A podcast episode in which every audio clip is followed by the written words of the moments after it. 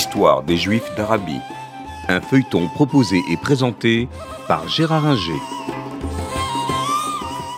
Bonjour. Nous avons vu euh, la dernière fois la situation des Juifs au Koweït et à Bahreïn.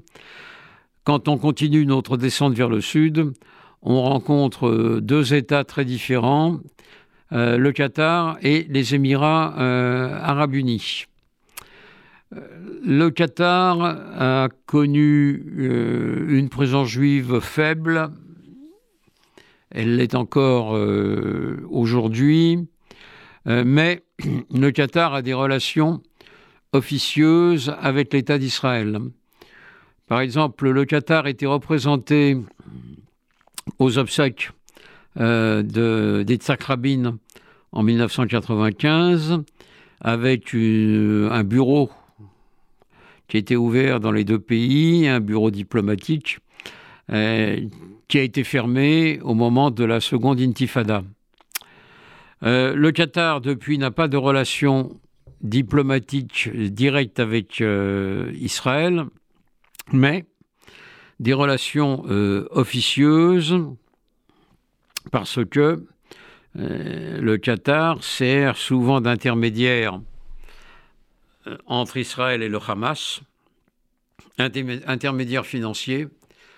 C'est avec son argent euh, que euh, les fonctionnaires du Hamas à Gaza sont payés et parfois intermédiaire politique parce que il y a toujours des négociations indirectes entre Israël et le Hamas. quand il y a des opérations militaires à un moment, il faut bien les terminer.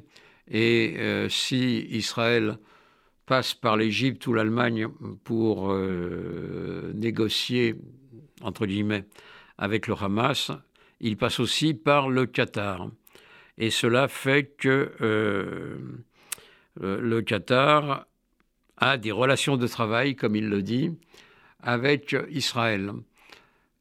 Pour l'instant, il ne souhaite pas aller plus loin. Il a avec l'Iran euh, contrairement à Bahreïn et aux Émirats arabes unis, des relations à peu près correctes, euh, mais il garde la porte ouverte à des relations avec Israël autres que ses relations concernant le Hamas.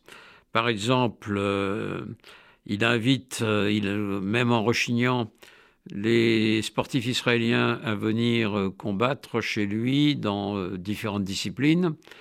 Et euh, pour euh, la Coupe du Monde qui va avoir lieu euh, en fin novembre, eh bien, le Qatar autorise les Israéliens à acheter des billets. Ça s'est pas fait facilement, mais ils ont accepté. Et donc, des touristes israéliens munis de billets pour assister au match de la Coupe du Monde de, football vont pouvoir aller se rendre au Qatar dans euh, quelques semaines.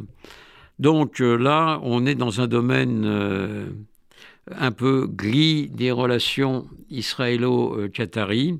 ça n'est pas le grand amour, mais ce n'est pas non plus l'absence de relations, comme on peut le constater, comme je l'ai dit la dernière fois, avec le Koweït.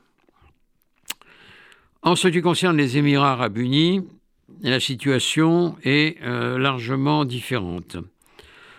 Est-ce qu'il y a eu une présence juive importante euh, aux Émirats par, le passé? On n'en sait trop rien. On n'en sait trop rien. Mais le fait qu'on ait découvert des bâtiments chrétiens tout récemment aux euh, Émirats peut, laisser penser que autrefois, autour euh, de la période de la destruction du Second Temple, et, dans les siècles qui ont suivi, on peut penser qu'il y a pu y avoir euh, une présence juive euh, aux Émirats. Mais euh, cette présence n'est pas encore démontrée. Et pendant longtemps, il n'y a pas eu d'activité juive dans cette zone de ce qu'on appelait autrefois la côte des pirates. Et même si Mascate, la capitale, euh, était, pardon, si euh, Dubaï euh, et Abu Dhabi étaient un peu en relation avec le nord, l'Irak, et le sud-est, l'Inde, les Juifs n'ont pas trouvé de place visiblement aux Émirats pendant très longtemps, la zone étant assez désertique et assez retardée.